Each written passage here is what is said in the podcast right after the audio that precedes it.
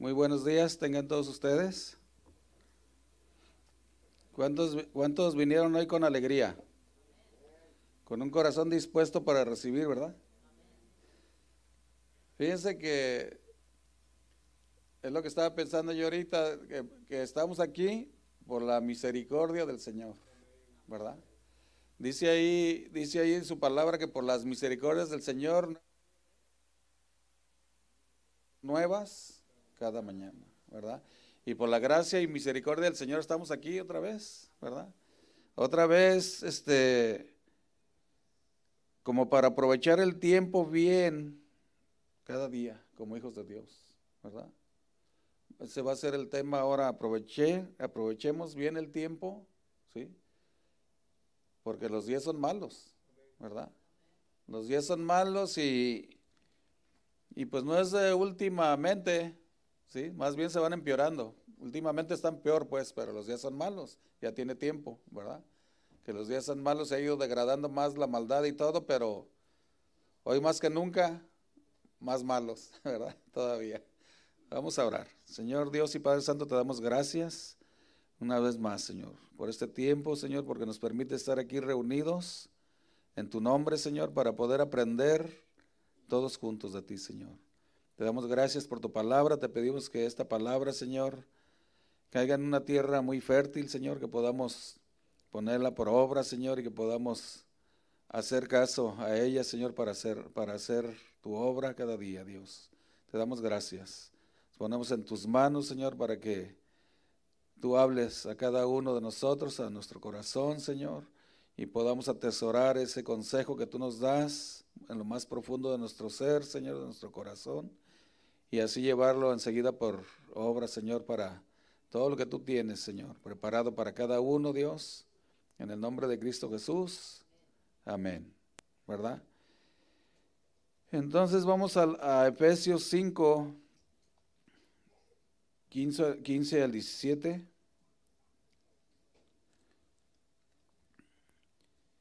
Dice la palabra de Dios, mirad pues con diligencia cómo andéis, no como necios, sino como sabios, aprovechando bien el tiempo, porque los días son malos. Por tanto, no seáis insensatos, sino entendidos de cuál sea la, la voluntad del Señor, ¿verdad? O sea, tenemos, Pablo le estaba hablando a los, efesios, ¿verdad? A la vez nos está hablando ahorita a nosotros, ¿verdad? Entonces, tenemos que ser diligentes, ¿sí?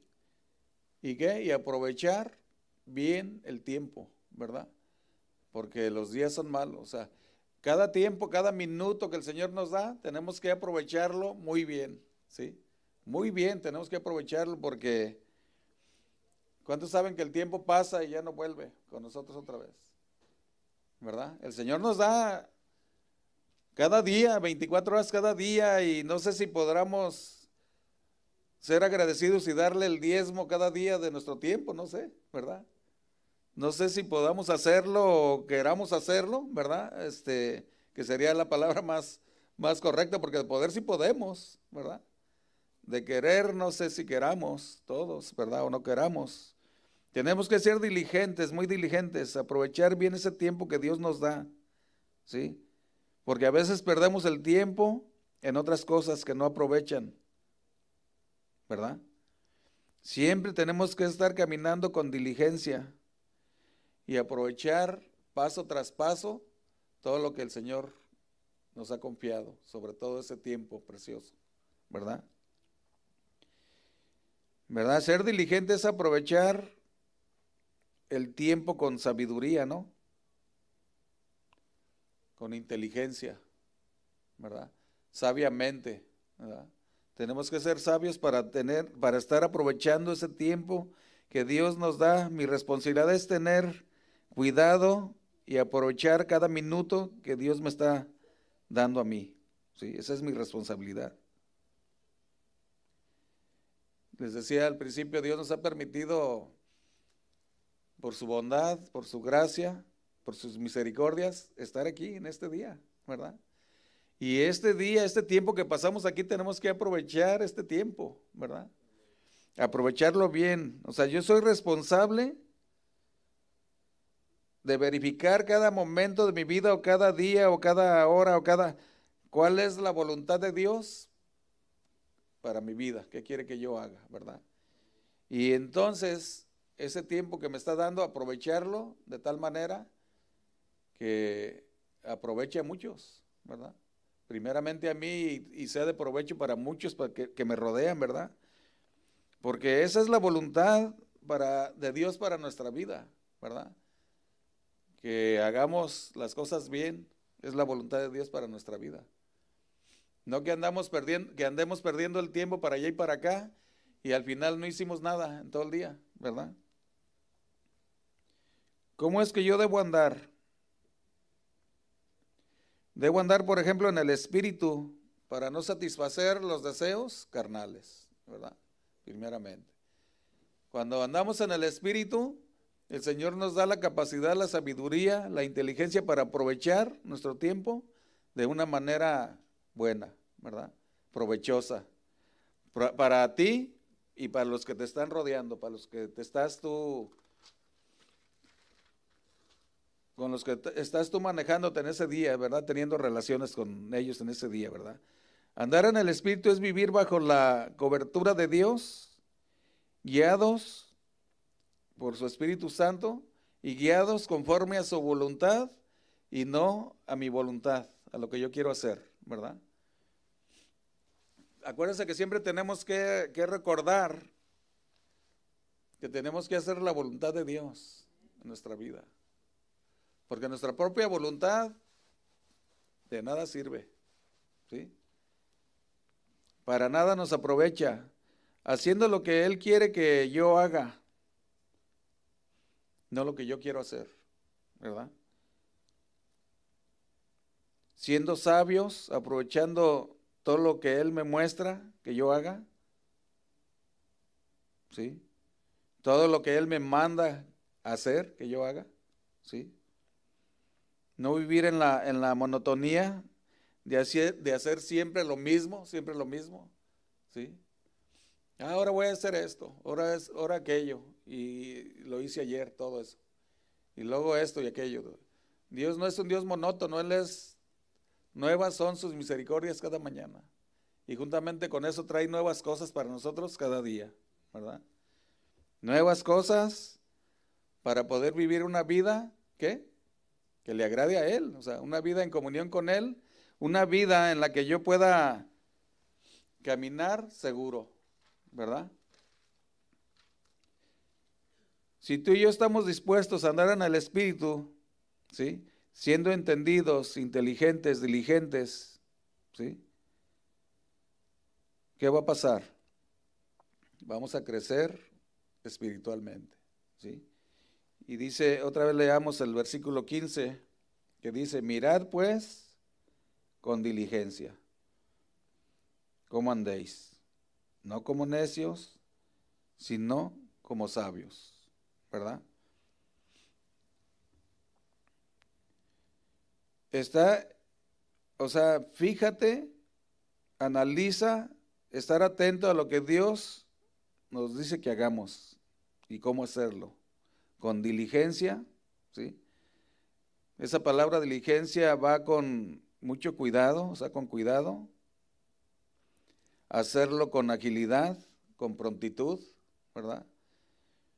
Yo creo que todos hemos visto a gente necia, o la vemos de vez en cuando, ¿verdad?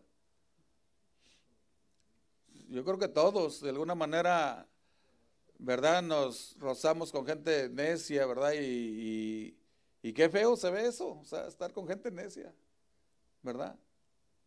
Que tú le dices, mira esto de esta manera. No, así. y mira, hazlo así, esto así. No, yo lo hago acá. o sea, y, yo creo que todos tenemos ese, hemos pasado por eso, que nos rozamos con gente necia. ¿sí? Pero lo más triste es que el Señor está hablando aquí a los cristianos, ¿verdad? O sea, también en los cristianos hay gente necia, ¿verdad? Gente necia que, que una y otra vez, ¿verdad? Aprenden de la palabra, pero en su necedad dicen, no, yo hago mi voluntad, yo hago lo mío, lo que yo quiero hacer, ¿verdad? Entonces, todos, todos, todos, no creo que nadie no haya pasado un tiempo con alguien así necio, ¿verdad? Dice, para, o sea, para dirigirte a los demás con sabiduría y Dios te ayudará, o sea, dejando esa necedad, ¿sí? Hablarles palabras que ministren sus corazones, palabras que hagan impacto en sus vidas, ¿verdad? Pero ¿cómo lo lograremos? Pues no, no, este, contaminarnos con esos que son necios, ¿no? Más bien contamínate con aquellos que siguen la palabra, ¿verdad? Y cuando lees tú la palabra de Dios, de eso sí contamínate, de lo que Dios quiere, tiene para nosotros para hacer, ¿verdad? Que los demás vean un concepto de ti, bueno, ¿verdad? Que digan, no, yo quiero ser como aquel que lo veo que pues se maneja bien en la vida, o sea, es honesto, o sea, es alegre, ¿sí? Platica con todos, pero pláticas buenas, o sea, de bendición, o sea. Yo quiero ser como Él, ¿verdad? Que de esa manera sea nuestra vida, que dé un ejemplo, ¿verdad? De que Cristo está moldeando nuestra vida. Porque Cristo sigue moldeando nuestra vida y la va a seguir moldeando mientras estemos aquí, aquí en la tierra, ¿verdad? Romanos 4, 6 a 8.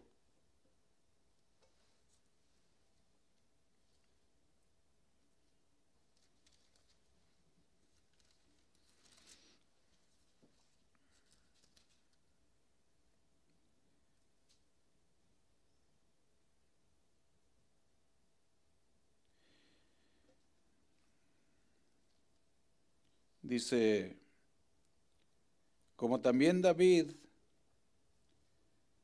como también David habla de la bienaventuranza del hombre, a quien Dios atribuye justicia sin obras, diciendo, bienaventurados aquellos cuyas iniquidades son perdonadas y cuyos pecados son cubiertos. Bienaventurado el varón a quien el Señor no inculpa de pecado. ¿sí? O sea, de esa manera debe de ser nuestra vida. ¿sí? que seamos bienaventurados delante de Dios, ¿sí? Que no haya, haya, nada, no haya nada que te señale, ¿verdad? No, pues este es un pecador, ¿verdad? Somos pecadores, ¿no? O sea, sí somos pecadores, pero que no haya nada que, que, eso te distinga, o sea, que estés haciendo, que digas que eres un hijo de Dios y que tu distinción sea que haces cosas malas cada rato que estás haciendo lo malo, ¿verdad? Que esté haciendo lo malo y que te estén señalando. No, pues él dice que es cristiano y hace todo lo malo. Pues nuestra vida debe de ser, lo malo ahí está, de luchar por no estar haciendo eso malo, ¿verdad? Que afecta mi vida, primeramente personal, con el Señor, la afecta, ¿verdad? Y enseguida para con los demás. Da la vueltita y con los demás me afecta porque no, no, yo no quiero, ¿verdad? Entonces, ¿qué hacemos siendo justificados por Dios? Tenemos que ser varones y mujeres que muestren al mundo con sus hechos que hemos sido justificados por Dios, no por las obras que hagamos, ¿sí? sino por la fe en Cristo Jesús.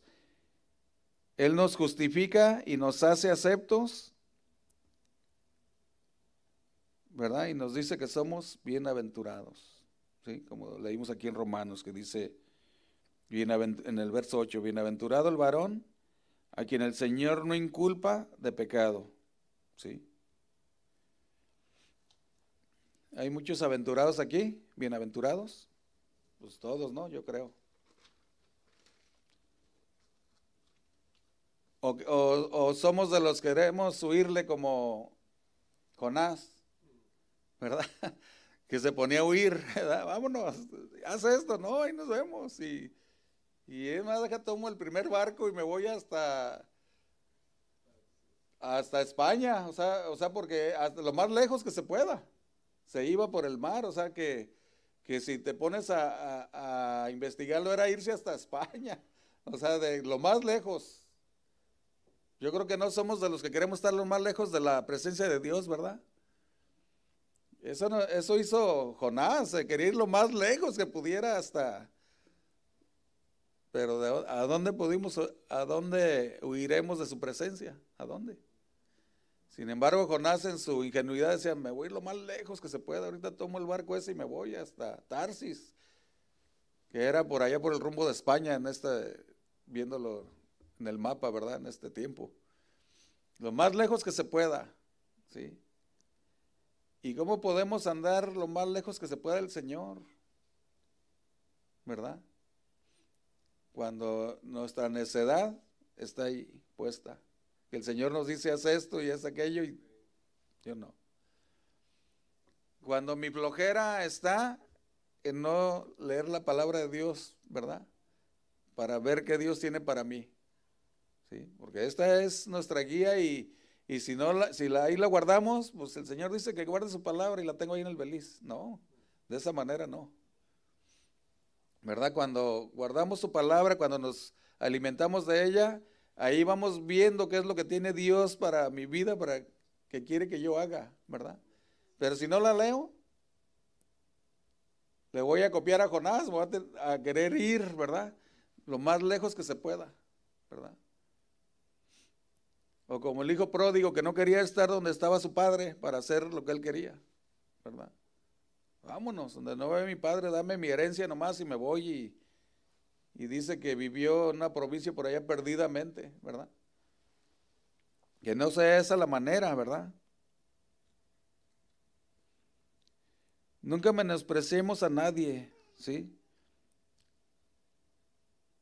Dios nos enseña a tratar a todos bien sin hacer excepción de personas, tener que ser muy cuidadosos cómo debemos comportarnos, ¿verdad? Tenemos que ganarnos el respeto de los demás,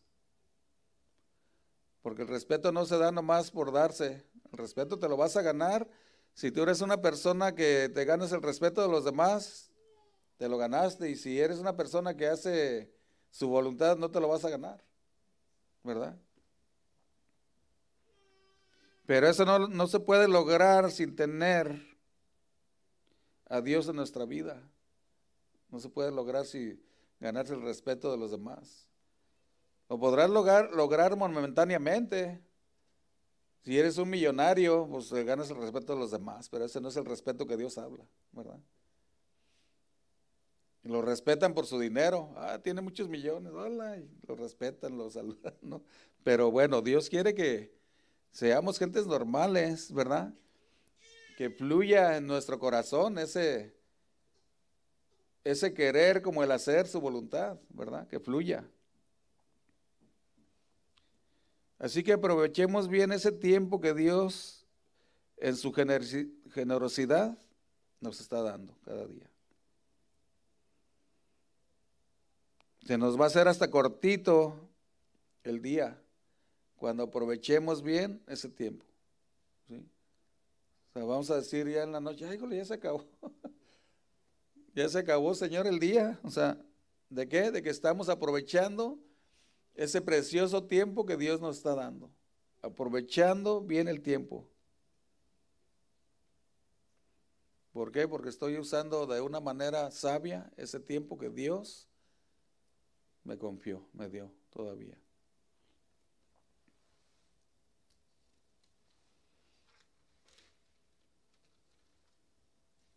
Cada que usamos una porción de tiempo dada por Dios, usémoslo bien. ¿Sí? Usémoslo bien. Porque Él, en su misericordia, en su amor, nos lo está dando para usarlo de tal manera que pongamos su, nombre en alto. ¿Sí? Él es nuestro Dios, Él es Dios mío, Dios tuyo. ¿Sí? Dios nos da, por ejemplo, el tiempo ese para estar leyendo la palabra de Dios, para ver qué es lo que yo tengo que hacer. Dios nos da el tiempo para compartir con algunas personas, ¿verdad? Dios nos da el tiempo tan precioso para poder estar a solas con Él un tiempo también, ¿verdad? Que es de donde deberíamos arrancar como cristianos, de estar un tiempo a solas con Dios. Y si no hay tiempo para arrancar en eso, pues en el día, aunque sea, apartar un tiempo, ¿verdad? No lo agarremos como una regla, ah, pues ya no pude temprano, se me hizo tarde me tuve que ir. No, o sea, a la hora que, sea, a la hora que sea durante el día, puedes agarrar un tiempo a solas con Dios, ¿verdad? Si no, sería muy bien en la mañana, temprano cuando nos levantamos, pero si no alcanzaste, si nomás le diste gracias, pues usa un tiempo, ¿verdad? Agarra un tiempo. Proverbios 4.10 al 13.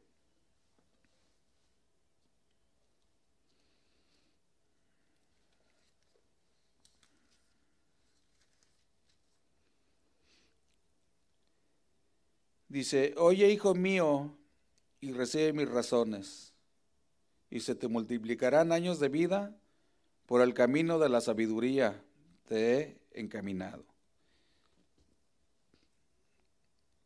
Y por veredas derechas te he hecho andar. Cuando anduvieres, no se estrecharán tus pasos. Si corrieres, no tropezarás. Retén el consejo, no lo dejes no lo dejes, guárdalo, porque eso es vida. Dice, no entres por la vereda de los impíos, ni vayas por el camino de los malos. Fíjese el consejo que nos da este proverbio. ¿sí? Oye, hijo mío, y recibe mis razones. ¿sí?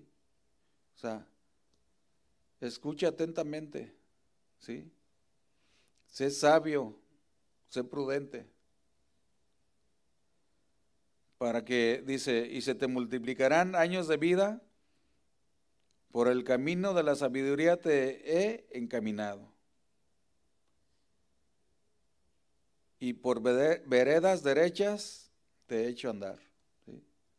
¿Se fijan que, que la palabra cómo nos conduce a que nuestra vida debe ser una vida agradable a Dios? ¿sí? De obediencia a Dios. Aún dice, se te multiplicarán años de vida, ¿sí? Si nosotros andamos por esas veredas derechas que el Señor pone en nuestro caminar, ¿verdad? Dios va, da este, la derecha a las veredas para caminarlas. Cuando tú corras, no te vas a caer, dice aquí. ¿sí? Pero en el Señor, o sea, no vas a correr a hacer el mal. O sea, cuando corras en el Señor no te vas a caer, vas a ir directo a lo que el Señor te está mostrando, nos está mandando. Nuestro diario vivir debe de ser una, una vida primeramente conectada con Dios, ¿sí? Para poder correr, caminar en sus veredas derechas sin problemas. ¿Sí? Dios manifestándose en tu vida cada día para que tú hables a otros las maravillas de Dios. Dios enseñándote cada día los caminos que debes andar. Dice el versículo 12, cuando anduvieres, no se estrecharán tus pasos. Y si corrieres, no tropezarás. Pero dice el 13, ¿verdad? Retén el consejo, no lo dejes. Guárdalo porque eso es tu vida. ¿Verdad? Eso es tu vida. O sea, guarda todos esos consejos que Dios te está dando porque eso es tu vida. ¿Quieres vivir bien? Eso es tu vida, la vida en el Señor. ¿Quieres caminar bien? En el Señor vas a caminar bien.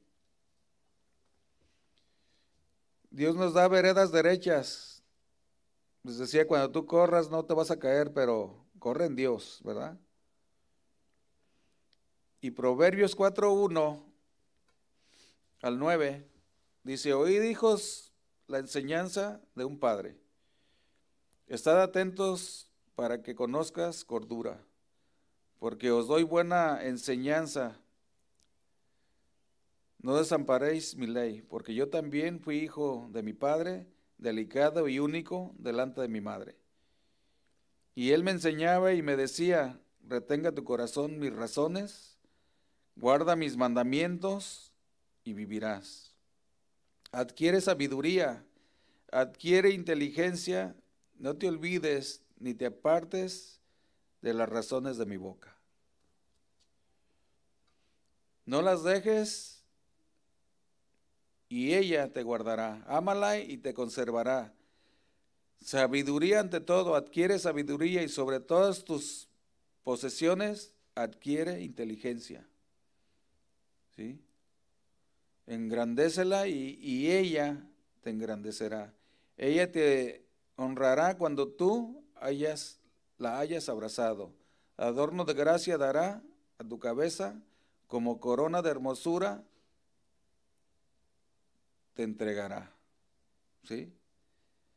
Fíjense todos los consejos que podemos tomar de Dios. Por ejemplo, en estos, en estos proverbios, en este capítulo 4 de Proverbios, todo el consejo de Dios para que caminemos en Él. ¿sí? Para que caminemos, ¿qué dice? Oíd, hijos, la enseñanza de un padre. Y estar atentos para que conozcáis cordura. ¿sí? Atentos. No entretenerte en otras cosas, no desviarte, sino atento a lo que Dios nos manda que hagamos. ¿Sí? Como leíamos ahí en Efesios 5, ¿verdad? Aprovechando bien el tiempo. No como necios, sino como sabios, ¿verdad? Porque dice el 2, porque doy buena enseñanza, no desamparéis mi ley porque yo también fui hijo de mi padre, delicado y único delante de mi madre, y él me enseñaba y me decía, retenga tu corazón mis razones, guarda mis mandamientos. ¿Sí? Qué importante es guardar los mandamientos de Dios, ¿verdad? En nuestra vida.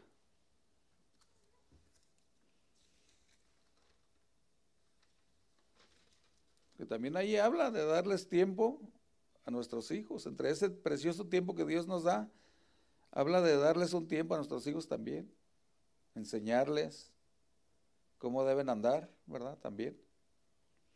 Para que anden también como sabios, no como necios, a nuestros hijos. Para que ellos puedan aprender a caminar en los caminos de Dios también.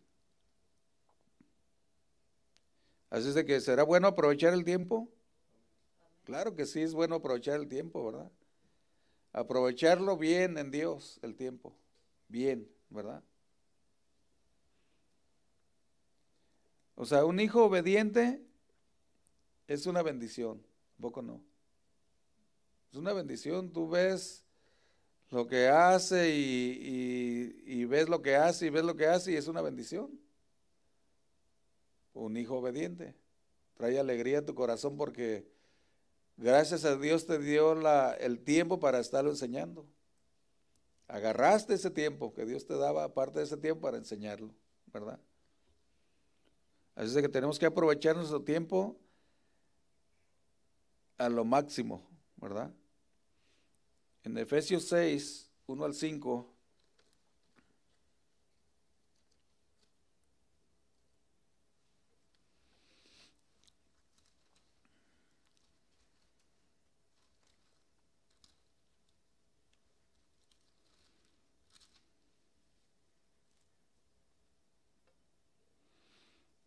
Y nos dice, mire, hijos, obedecer en el Señor a vuestros padres, porque esto es justo. Honra a tu padre y a tu madre, que es el primer mandamiento, con promesa, para que te vaya bien y seáis de larga vida sobre la tierra. Y vosotros padres no provoquéis a ir a vuestros hijos, sino criarlos en disciplina y amonestación del Señor.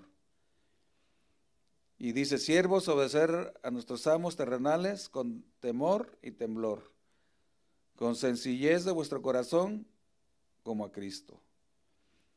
¿Verdad? No sirviendo al ojo como los que quieren agradar a los hombres, sino como siervos de Cristo, de corazón haciendo la voluntad de Dios. ¿Sí? Un hijo obediente es una bendición, así que enseñemos bien, ¿sí? Invertamos el tiempo, invertamos bien el tiempo para que esa inversión pueda traer frutos, ¿sí? En nuestros hijos, podamos ver los frutos de esa inversión que tú y yo hicimos, podamos ver esos frutos de que aprendió ese niño, esa niña, aprendieron la palabra de Dios. No aprovechemos el tiempo para provocarlos a ira, que los castigamos hasta para que no vayan a la iglesia. Ah, estás castigado, ahora no vas a la iglesia. No, para provocarlos a ira no hay que, no hay que darles por su lado, pues tampoco, pero digo, hay que educarlos bien en el Señor, o sea, me refiero a eso, ¿sí? Enseñarles bien, no estarles provocando a ira que puro, no estés haciendo esto, no hagas aquello, no y el niño ahí está todo, todo enojado, que no quiere hacer ya nada, porque lo estamos, en vez de enseñarlo, lo estamos provocando a ira, ¿verdad? Sea, necesitamos aprovechar bien el tiempo de la manera que Dios quiere que lo aprovechemos. No aprovechemos el tiempo para provocarlos a ira. Porque si no, ellos ya no van a querer tener un tiempo contigo, ¿verdad?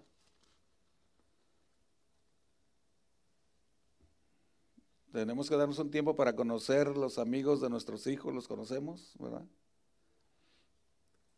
Para no provocarlos a ira de embalde, sino saber por qué le estamos diciendo no te juntes con este niño, con esta niña, o sea, saber, no nomás por, ah, no te juntes, tú vente acá, más vale solo, más vale solo que, que mal acompañado, dicen, ¿verdad? Bueno, hay que ver, ¿verdad? Porque a lo mejor también eh, esos niños este, tienen temor de Dios, los otros niños, y, y se llevan bien y hacen buenas cosas, ¿verdad? Hay que ver, hay que conocer darnos un tiempo para conocer a los amigos de nuestros hijos, para poder tomar una decisión buena de que si sigan ahí con ellos juntándose o no, ¿verdad? El tiempo tenemos que aprovecharlo bien, no, no tengamos cuidado de que ese tiempo que les demos a nuestros, a nuestros hijos, que sea un tiempo de edificación, que ellos puedan aprender también a usar su, tiempo en una manera efectiva, ¿verdad? De una manera efectiva como conocedores de la palabra de Dios también, ¿verdad? Porque si no les enseñamos cómo ellos van a saber cómo administrar su tiempo, ¿verdad? Si no les enseñamos, ellos la van a pasar ahí con el teléfono, no sé, en la computadora o en, el iPad o lo que sea, pero si no les enseñamos no van a, aprender, ¿verdad? Dijeron, esto yo hacía, esto me dejaban hacer, pues esto hago, esto aprendí, ¿no? Entonces, que sea un tiempo que ellos puedan hasta, hasta valorarlo, hasta desearlo, ¿verdad? Un tiempo que les enseñemos bueno, ¿verdad? ¿Por qué? Porque le estamos, nosotros estamos aprovechando bien el tiempo, o sea, cuando estamos en la palabra de Dios, ¿verdad? Y eso se lo vamos a enseñar a ellos también, ¿verdad? Porque si no les decía, les vamos a enseñar lo de Jonás, pues alejarnos lo más que se pueda de Dios, ¿verdad? Huirle a Dios, a, a lo que Él nos dice ahí, ¿verdad? Y no se trata de eso, se trata de aprovechar el tiempo de una manera efectiva lo más posible, ¿verdad?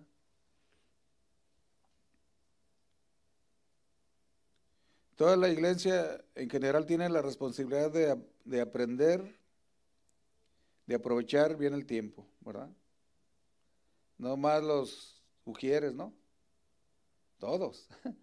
Todos los que nos juntamos, nos congregamos o, o todos los hijos de Dios tenemos la responsabilidad de aprovechar bien el tiempo que Dios nos da. Me van a decir, no, pues nomás el pastor. Hay que aprovechar bien el tiempo.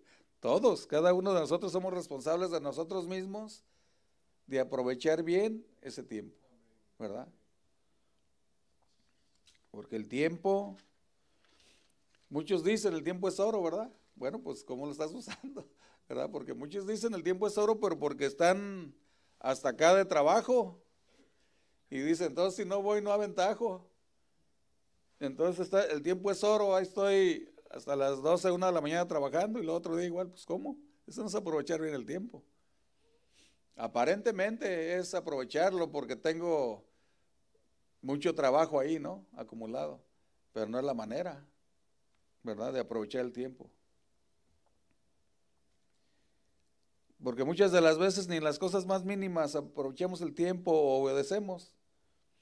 A veces el Ujier nos dice, siéntate ahí y te sientas allá.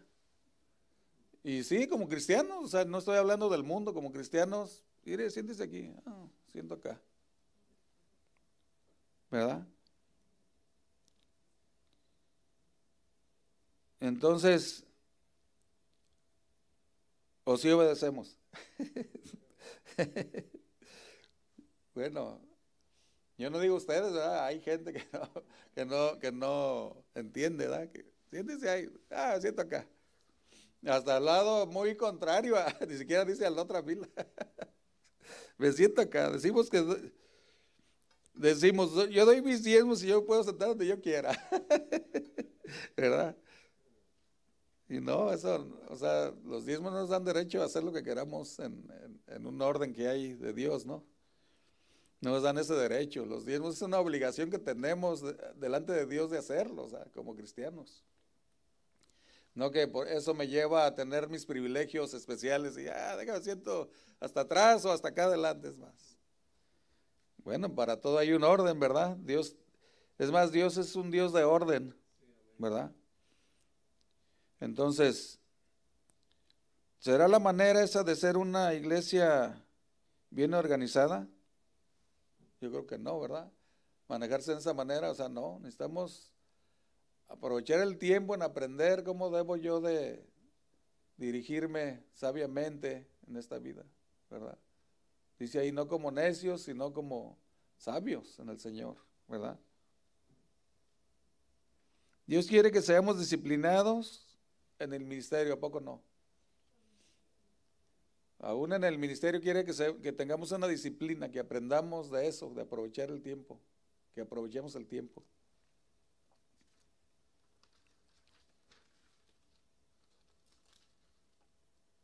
En la iglesia, en tu trabajo, en la calle, en el freeway, cuando vas, donde quiera que andemos, ¿verdad?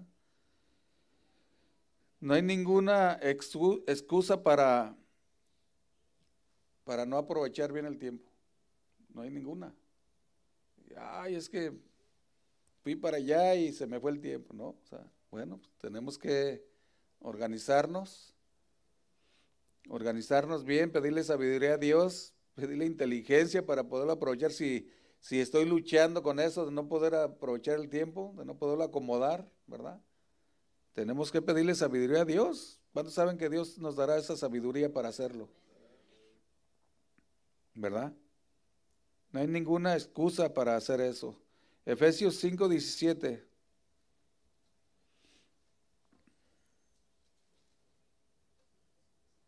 El versículo donde estábamos, 17, dice, por tanto no seáis insensatos, sino entendidos de cuál sea la voluntad, de cuál sea la voluntad del Señor. ¿Verdad?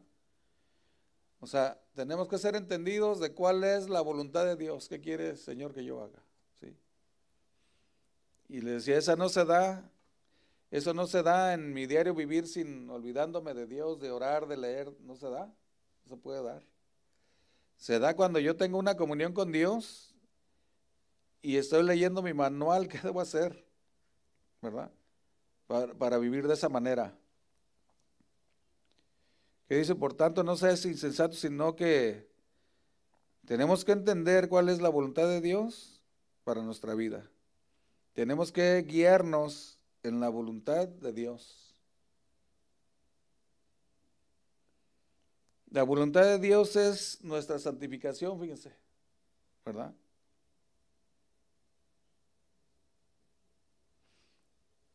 ¿Y de qué habla eso? De que cada día cada día yo debo ser mejor, ¿verdad? Cada día debo ser mejor en mi vida como cristiano.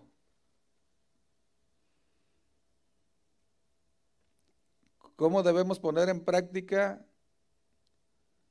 como cristianos? ¿Qué debemos poner en práctica?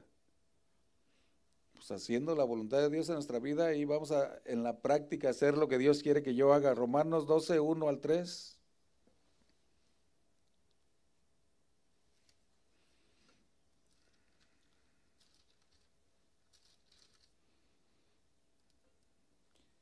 Dice, así que hermanos, os ruego por las misericordias de Dios que presentéis vuestros cuerpos en sacrificio vivo, santo, agradable a Dios, que es vuestro culto racional. No os conforméis a este siglo, sino transformaos por medio de la renovación de vuestro entendimiento para que comprobéis cuál sea la buena voluntad de Dios, agradable y perfecta. ¿Sí? No conformarnos a este mundo. No hacer lo que todo el mundo hace. Eso es este caminar en la voluntad de Dios. No buscar hacer lo que todo el mundo hace diario, sino hacer lo que Dios que, quiere que yo haga, lo que Dios quiere que yo haga. Porque yo, yo debo vivir una vida de continua transformación, ¿verdad? Por ejemplo, ahora, ahora no debemos ser el mismo que ayer, ¿verdad? Y mañana no debe ser el mismo que ahora. De lo que hice ahora voy a aprender mañana a no hacerlo, lo que no debo hacer, ¿verdad? Y de lo que hice bien debo mejorar todavía mejor en hacer las cosas, ¿verdad? Esa sería una buena manera de aprovechar viene el tiempo. No con insensatez, sino sabiamente, con la ayuda de Dios, solamente. ¿Verdad? Proverbios 5, 1 y 2.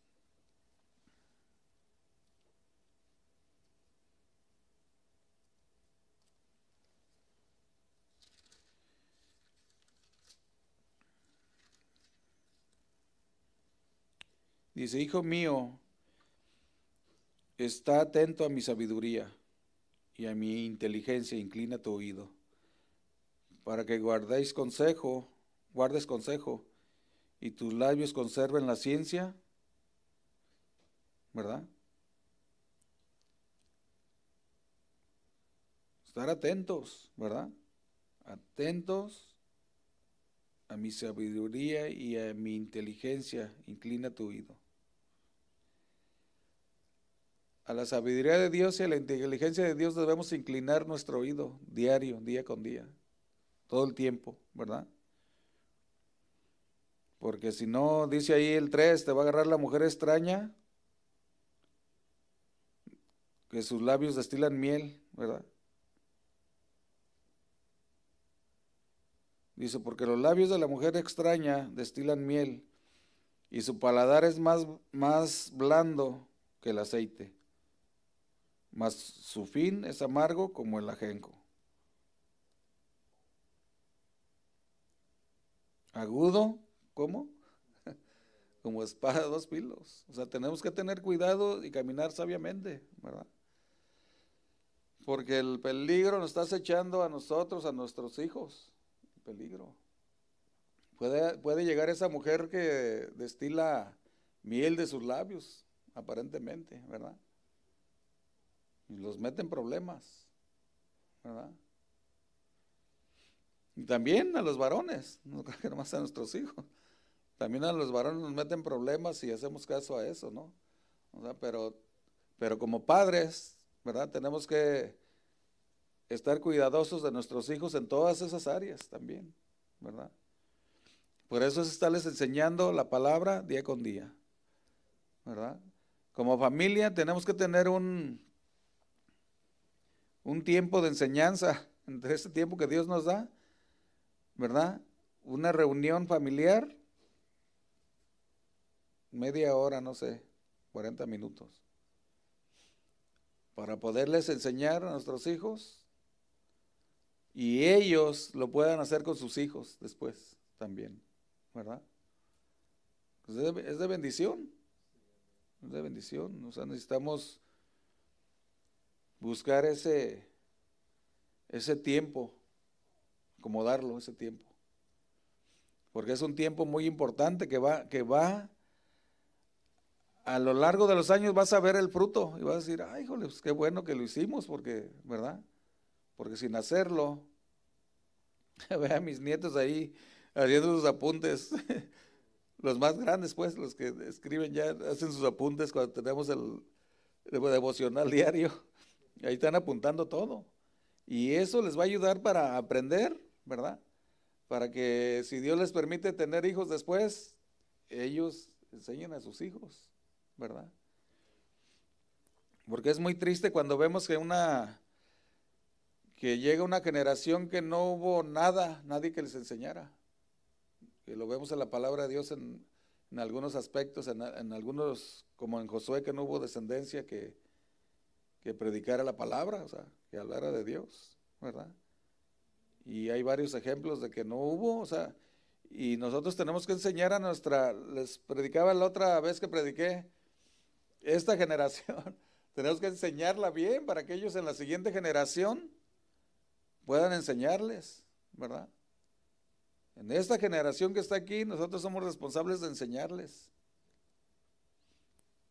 Para que son los que nos van a suceder enseguida. Ellos puedan enseñar y puedan, puedan hablar la palabra también a la gente, ¿verdad? Primeramente en su casa, enseñar a sus hijos y luego aprender más allá, ¿verdad? Estemos siempre atentos a lo que Dios quiere que hagamos y Dios nos va a guiar bien. ¿sí? No vamos a tener problema de que, ay, no sé cómo, no, Dios, acuérdense que Dios no se equivoca. Dios nos va a guiar bien, nos va a guiar bien, nada más nosotros necesitamos estar atentos, atentos a lo que Él quiere que hagamos. Dice ahí Romanos 5:5, dice.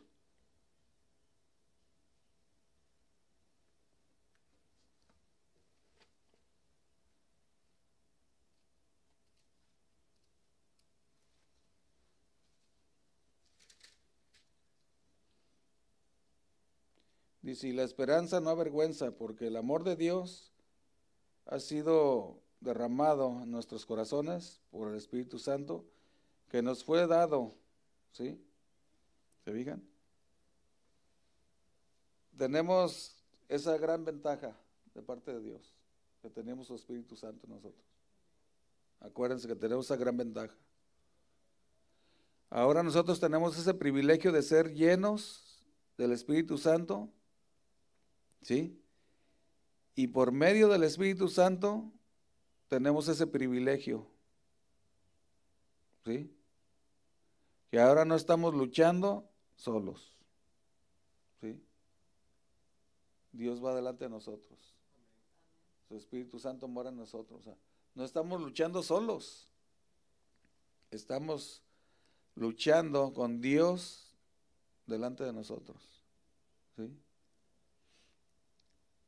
Y, no me cansaré de repetir eso. Tenemos ese grande privilegio. ¿Sí? de que ahora estamos llenos del poder de Dios por medio de su Espíritu Santo. ¿Sí? Y prevenidos por medio de su Espíritu Santo. Y aconsejados por medio de su Espíritu Santo. Dice que no podemos decir, no, pues mejor me hago como Jonás, me retiro de Dios lo más que pueda. No, tenemos todo lo, necesario para poder llevar a cabo lo que Dios quiere que hagamos, ¿verdad? ¿Cuántos lo creen? Cuatro. ¿Y de acá nadie da? Bueno, ya mero. ¿Verdad? Entonces, nosotros no tenemos que hacer mucho, ¿sí?